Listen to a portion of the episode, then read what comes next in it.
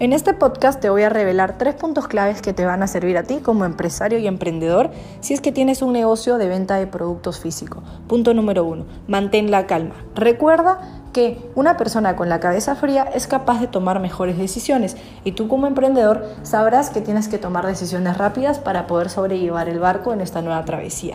Punto número dos, el éxito de cada negocio es su equipo de venta, así que aprovecha en poder capacitar lo más posible a tu equipo para poder tener los resultados a futuro. Si bien no podrás tener un crecimiento económico, sí vas a poder tener un crecimiento en cuanto a tu equipo.